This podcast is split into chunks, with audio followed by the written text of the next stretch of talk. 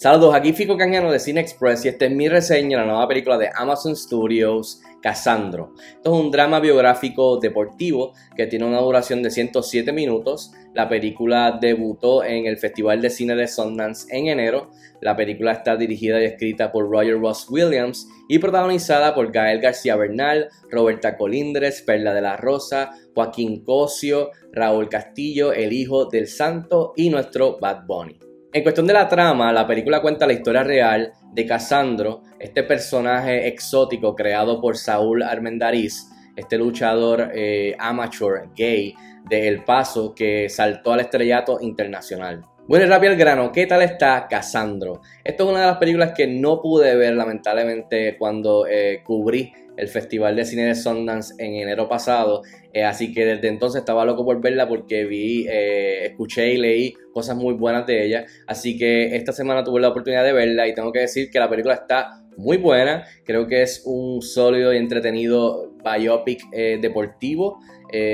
con una excelente interpretación de Gael García Bernal, que es el que eleva todo el material en mano y en pantalla. Bueno, entre las cosas positivas y que definitivamente funcionaron de Casandro, tengo que comenzar por la más obvia, que es la interpretación de Gael García Bernal como eh, Saúl Armendariz, a.k.a. Casandro. Pienso que era una de sus mejores interpretaciones, de sus mejores actuaciones de su carrera. definitivamente carga con la película completamente sobre sus hombros, fuera del ring y, dentro del ring. Eh, así que bien carismático, bien agradable. Eh, una interpretación dulce, con un poco de, de, lo jocoso en, la, en, el sentido del humor también. Ah, así que tiene unos momentos bien, bien serios y tiernos con su madre, como también con sus parejas eh, y su núcleo básicamente central. Eh, bien, bien interesante, tiene varias capas,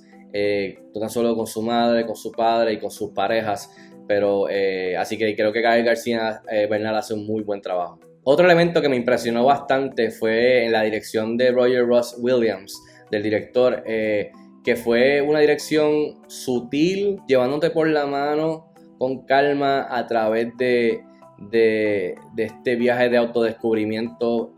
en el ring y fuera del ring de Saúl. o sea que fue, es, más una dirección que deja caer la cámara y te da tiempo a tú ver lo que está pasando, pero de lejos, no en tu cara, tan encima. Eh, y eso me gustó porque hizo que la película fuera más un viaje reflectivo, en vez de estar tan ocupado o, pendiente a, a la acción de la lucha libre y, dentro del ring. O sea, que está más concentrado y enfocado en, ir un poco más de reflexión, de más, sabes, más, más lento, más relax, más chill,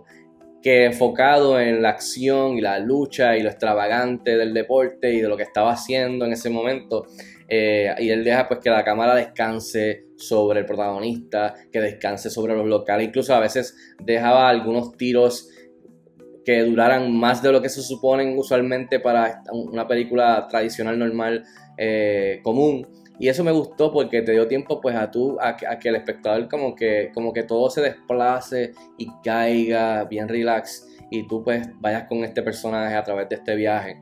que a diferencia de estar in your face y estar ahí, tú sabes, encima de él y, ver la acción y. Eh, así que eso me recordó al estilo de Aronofsky con la película The Wrestler, de hace unos años atrás, que también era ese tipo de, era más reflexión introspectivo que lo exterior y la acción de, de, la lucha libre y de todo lo que estaba pasando. Así que eso es algo que me gustó mucho. Además de que la película toca temas bien interesantes, bien relevantes, bien universales. Eh, algo que me gustó mucho fue la exploración y de la manera que el director y Gael García Bernal a través de su interpretación lo exploran es el concepto de tener a este muchacho que viene de la nada, que es gay, tratando de entrar y hacer un nombre por él y, romper barreras dentro, o sea, literalmente entrar al ring con estos sendos machos, él siendo gay,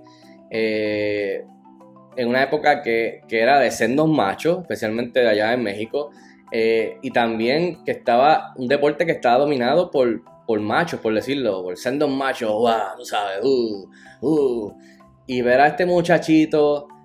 que no es tan grande físicamente y entrar y crear su nombre poco a poco, ir desarrollando este personaje y que, una, y que vaya de la mano con su desarrollo de autodescubrimiento de él ser gay y entrar y, ser este, convertirse en este icono eh, en, el deporte de la, lucha libre y más que nada en la de México, pues me pareció bien inspirador, impactante eh, y de verdad que me, encantó esa, esa, exploración en Casandro de, de, de no tan solo de él, sino que también dentro del deporte de la lucha libre enfocada mayormente en la cultura de la lucha libre mexicana. Así que eso me gustó mucho. Y que también sí tenían todos los que estaban en contra, pero también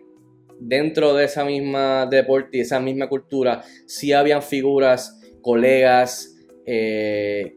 que, también lo apoyaron y, dieron su mano para que pues poco a poco pudiera ir este, subiendo poco a poco. Otro elemento que me encantó de esta película fue la banda sonora de Marcelo Sarbos, el compositor eh, brasileño que estuvo a cargo de la película The Equalizer de hace unas semanas atrás, Emancipation de Will Smith, Deep Water de Ben Affleck y The Guilty con Antoine Fuqua y Jake Gyllenhaal, así que ha estado haciendo eh, música muy buena, pero me encantó esta porque de la mano con la dirección y la interpretación de Gael García Bernal es una banda sonora sutil que es de lejos, que está más en el trasfondo, en el, en el background, o sea, que no quiere que tú estés pendiente a ella. Eh, me encantó y es liderada por básicamente trompetas, pero no trompetas, tú sabes,